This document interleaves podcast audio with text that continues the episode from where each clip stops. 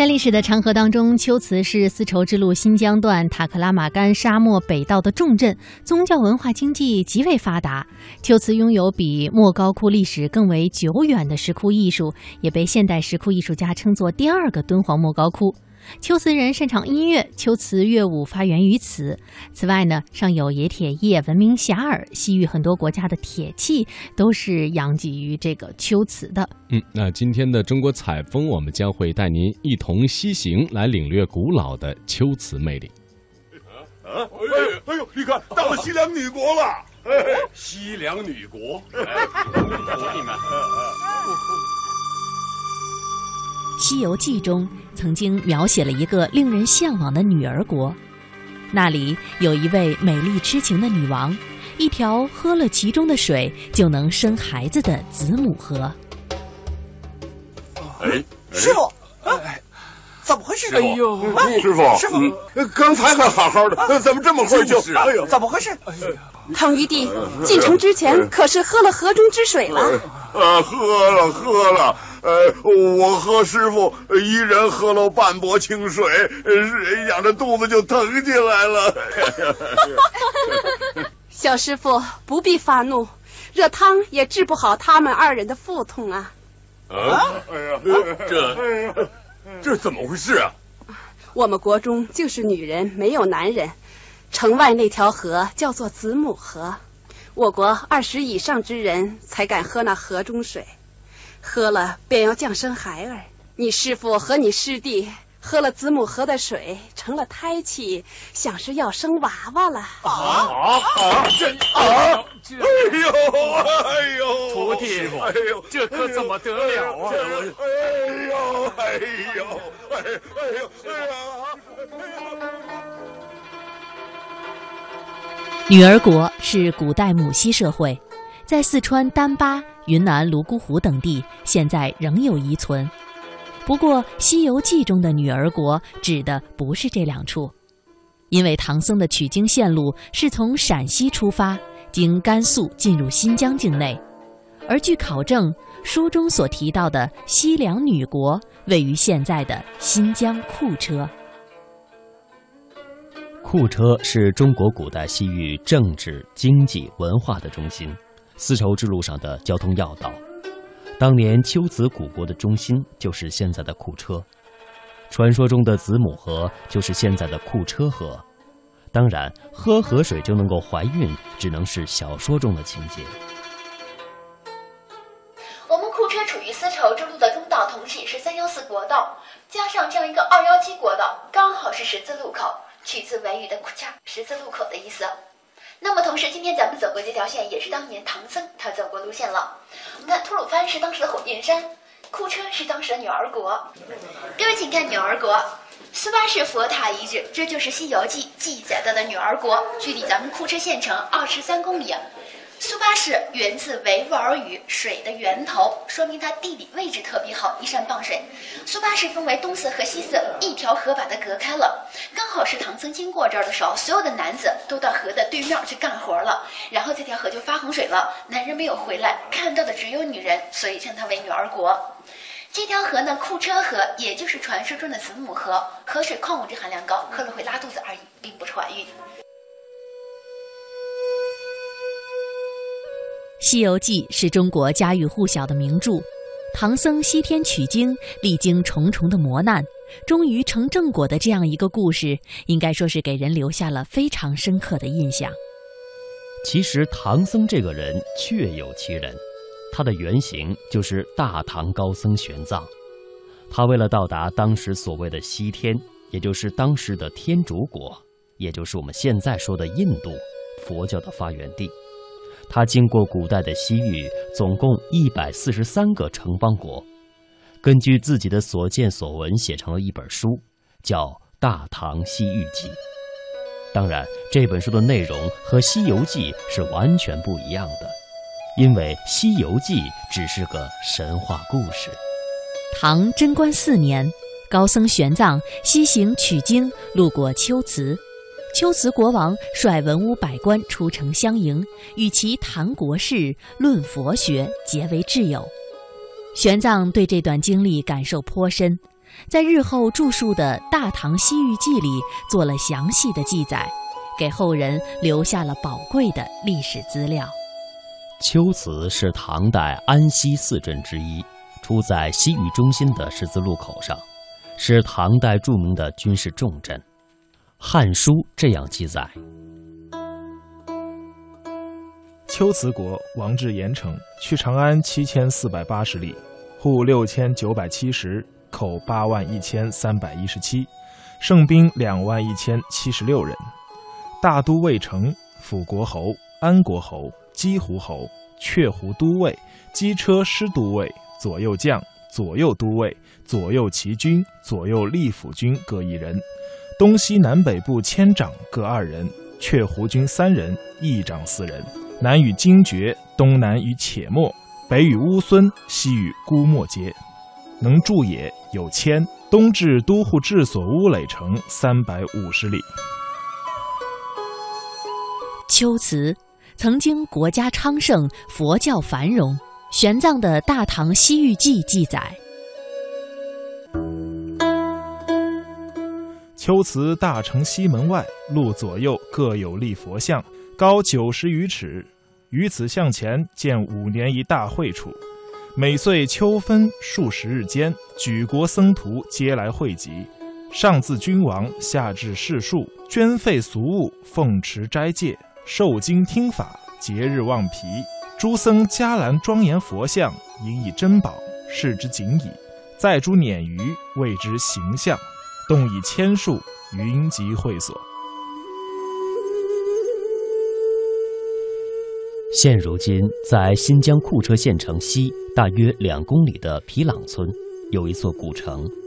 古城周长将近八千米，除东南北三面城墙尚可辨认之外，西城墙已经荡然无存。全城呈现出不规则的正方形，城墙高大约两到七米，由夯土筑成，每隔四十米左右有城垛一个。古城出土文物有石器、骨器、彩陶片、铜剑、汉武朱钱、钧瓷小钱、开元通宝等。据专家确认，这座古城就是当时的龟兹国留下的，也就是当时的龟兹古国。首先呢，我们站在这里来看一下我们正前方这个山，它给人的气势呢非常的磅礴。我们走到这里，就像走到了一个城堡式宫殿的门口，特别是那种罗马柱，看到了吗？像罗马那种对罗马柱，然后呢，就像那个罗马的斗兽场的门口，看上去气势非常的磅礴。然后呢，那个红色的小房子就是我要给大家讲的阿爱石窟。由于我们这个石窟呢，它在两千零六年的时候受到了一些一些游客的破坏，所以呢，我们现在国家呃保护起来了。众所周知，龟兹乐舞的知名度甚至高于敦煌乐，对当时的中原文化产生过极其深远的影响，而这种影响时至今日仍然存在。越来越多的人开始研究龟兹乐这个千年之后盛名不衰的音乐体系，而即便是玄奘也无法抵御这种极致的诱惑。在整本《大唐西域记》中，玄奘只提过一次音乐，即使是到了佛国印度，他也没有再提起过音乐。而他把这个唯一给了龟兹。在《大唐西域记》里，他用“管弦祭乐，特善诸国”八个字来高度评价龟兹乐，可见连讲求无欲的玄奘都无法忽视这里的音乐。龟兹乐对中原的影响一直波及到今日。我们所使用的琵琶等乐器，便是龟兹人的发明。龟兹的舞更是成为帝王们的挚爱，甚至连李白、杜甫这样的大诗人都对其交口称赞。胡旋女，胡旋女，心应弦，手应鼓，弦鼓一声双袖举。回雪飘摇，转蓬舞。白居易的一首《胡旋女》，将胡旋舞动人心魄的魅力描绘的惟妙惟肖，而这种舞蹈至今能在库车、新河等地的民间舞蹈中看到一丝残留。秋词是吐火罗语，这个语种和国家早已经消失了，但熟悉中国文学的人无不知道秋词，因为秋词音乐对唐诗、宋词、元曲产生过深远的影响。这其中流传着一些动人的故事。云想衣裳花想容，春风拂槛露华浓。这是唐诗中最美的篇章之一《清平乐》。李白因此诗得罪了杨贵妃，从此浪迹天涯，这妇孺皆知。但这首诗还藏有另外一个故事。据说，来自天山脚下的李白吟出这曼妙诗行的时候，秋词音乐的代表人物李龟年也喝出了绝美的乐章。倾国倾城的杨玉环即兴舞蹈，唐玄宗击节而唱，便成就了这首绝世名作。后来战火连绵。惊破霓裳羽衣曲，这四人都在历史的潮水里历经颠沛流离。后来，二李有幸相逢在江南，一时间多少往事上心头。正是江南好风景，落花时节又逢君。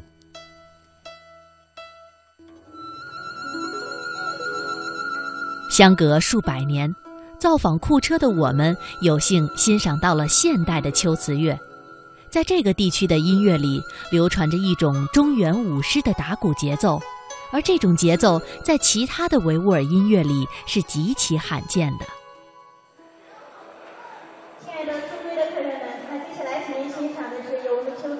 的民族乐队为您带来的非常好看的一个节目——手鼓独奏《丰收的喜悦》，请您欣赏。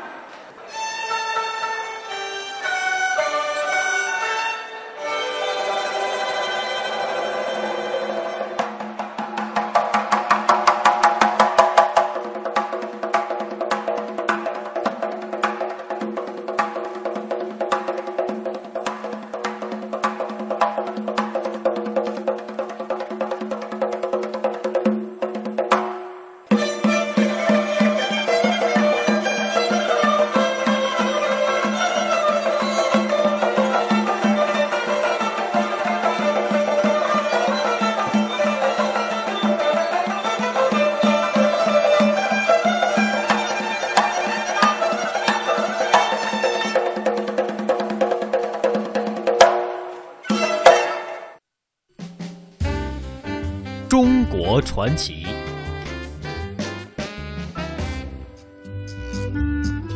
节目最后来到我们今天的中国传奇，为了纪念莫高窟创建一千六百五十周年，近日呢，二零一六敦煌论坛交融与创新纪念莫高窟创建一千六百五十年国际学术研讨会在甘肃省敦煌莫高窟盛大启幕了。那今天节目的最后，中国传奇我们将会带您一同去探秘莫高窟。隋唐是莫高窟发展的全盛时期，现存洞窟有三百多个，禅窟和中心塔柱窟在这个时期逐渐的消失，而同时大量出现的则是殿堂窟、佛坛窟、四壁三龛窟、大象窟等相关的形式，其中殿堂窟数量最多，塑像呢都是元素，造型浓丽丰满，风格中增添了中原化。并且出现了前代所没有的高大塑像，群像组合多为七尊或者是九尊。隋代呢，主要是一佛、二弟子、二菩萨或四菩萨；唐代则主要是一佛、二弟子、二菩萨和二天王，有的还要加上二力士。这一时期的莫高窟壁画题材丰富，场面宏伟，色彩瑰丽，美术技巧也是达到了空前的水平。呃，四十五窟啊，这是莫高窟保存下来可以说所有的特窟里边最有名的一个洞一个洞窟。历次的敦煌大展呢，必然会有四十五窟的复制窟，而且呢，在这整窟来讲的话，所有的塑像它不仅保存的非常的完好，而且呢是唐代时期作品的精华和典范。呃，同一时期当中的所任何一个地方的石窟都没有哪里的塑像比我们四十五窟的更漂亮。到了唐代时期呢，你会发现，其实所有的塑像从观者视觉上来看，它不是特别高大的塑像，几乎每一尊塑像都是等人高的。那么所以说，它从视觉上来看，它比较有亲和力，那么它也不会有压迫感和距离感。我们现在看到这些所有的塑像，它不仅保存的很完好，那么唐代时期的塑像，它的刻画的这个度的拿捏啊，也非常的到位。因为每一尊塑像的塑造都非常的真实，就好像一个活生生的人站在我们面前一样。在佛祖的嘴角四周，我们看到有很明显的胡须的部分，这是当时呢，在隋唐两代来讲，男子以八字胡为美的这样一个审美的体现。所以说，工匠们认为，人体最美貌的体貌的特征必然要展现在佛和菩萨的身上。所以说，到了唐代时期的塑像呢，它的打造已经完完全全人性化，并且世俗化了。佛祖呢，内着绿色长袍，外披红色通肩袈裟，它的袈裟的这个质地啊，非常的薄顺滑软，就好像真正的丝帛品穿在他身上一样。然后呢，阶梯状自由落下之后，落在他的宝座之上，一纹的这种线条非常的流畅。那么从这里呢，我们可以看出他。唐代时期，它的丝织业非常的发达，而我们看到的这一部分，完完全全都是用最最普通的草和泥给它塑出来的。在最下方，我们看到那儿有草和泥剥落的这个露出来的部分啊，这个很清楚。那么在佛的这个手势上来讲呢，这个手势啊也比较的特殊，它叫真入的不二法门。那么佛的手势呢，一共有一百二十多种，每一种都有不同的意思。而真入的不二法门呢，它就是其中一种。我们现在看到的佛的这一侧，这是他的大弟子迦叶。迦叶四十二岁皈依在佛座下。那么在他的身上的这个刻画上来讲，他是一位老成而又持重的一位老者僧人的形象。因为他在佛国世界当中以苦修而著称，所以说号称头陀第一。那么从哪里表现他的苦修呢？比如说我们看到他额头上有皱纹，胸前的骨头非常的清晰，非常的消瘦的一位僧人形象。那么但是呢，他在长期的苦修当中，并没有说面部的表情也很苦闷，反而你看他嘴角四周是含笑的，有一种微微浅浅的笑容。所以说他在长期的苦修当中，已经逐渐变得非常的乐观，非常的豁达，他享受于其中。那么他站得非常的笔直啊，非常虔诚的一位苦行僧形象。而在这次我们看到小额男就不一样了，他看起来非常的面部非常的圆润。站姿跟老家业的笔直来比的话呢，他站得非常的放松和随意，他是扭腰松胯的，然后呢双手合十捧于腹前，就好像呢稚气年轻，但是呢又非常虔诚的一个小弟子的形象。那么他的五官呢，大家仔细看你会发现。跟我们看到的释迦是略带相像的，因为这二位呢是有血缘关系的，他们是堂兄弟。那么阿难呢，十九岁跟随佛出家，陪伴佛二十九、二十五年，那么他所听佛学宣讲的经文是最多的，所以说阿难在佛国世界当中呢，被称之为是多闻第一。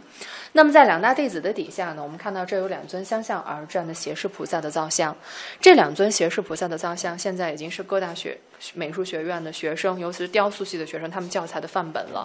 那么这也是唐唐代时期菩萨的这个经典之作。唐代时期的菩萨呢，用两句话来形容：一句是他的男身女相，就是我们看到所有的菩萨的身体虽然是以男子来表现，可是他所有的体貌的特征都是以女子来展现的。比如说，我们看到唐代时期女子特有的高髻、斜披的天衣、腰上系的长裙。这就是菩萨的男身女相，还有一句呢是用来形容她的美丽如宫娃，因为唐代时期有诗句就来形容说菩萨说她美的跟宫廷当中的少女一般。我们看到她的皮肤呢。一千三百年了，仍然有这种肌肤的莹润之感，胳膊的线条呢温润如莲藕一般啊，非常的漂亮。而且呢，她的这个眼神也是微微向下看的。最漂亮的可能是她的站姿，你看她的头是往微微微向外偏的，胯又往外送，一波三道弯的 S 型站姿。我们说到唐代时期的这个工匠的度的拿捏很到位，就是因为这个度的把握。我们可以想象一下，如果这个 S 型的幅度再稍微夸大一点的话，塑像会变得过于世俗，它就没有庄重感了。那么如果这个 S 型的幅度再收一收的话，它会过于僵直和死板，就没有美感的体现。所以说这个度的拿捏非常的重要。而我们看到呢，长裙的部分其实是菩萨最漂亮的部分。你会发现，因为裙子的轻薄透软，就好像一阵风吹过去之后，把她的裙子吹到了她的腿后，因此呢，显露出了菩萨我们看到修长的双腿。她站在那儿虽然是静态的，可是往后漂浮的衣裙会赋予他一种迎风站立的动感。那么，所以说，在整个塑像的营建上，我们不仅可以看到当时人们。他们对佛教的一种理解，同样也可以看到当时唐人是唐人他们身上穿着的衣饰，包括呢，我们看到他们的审美啊。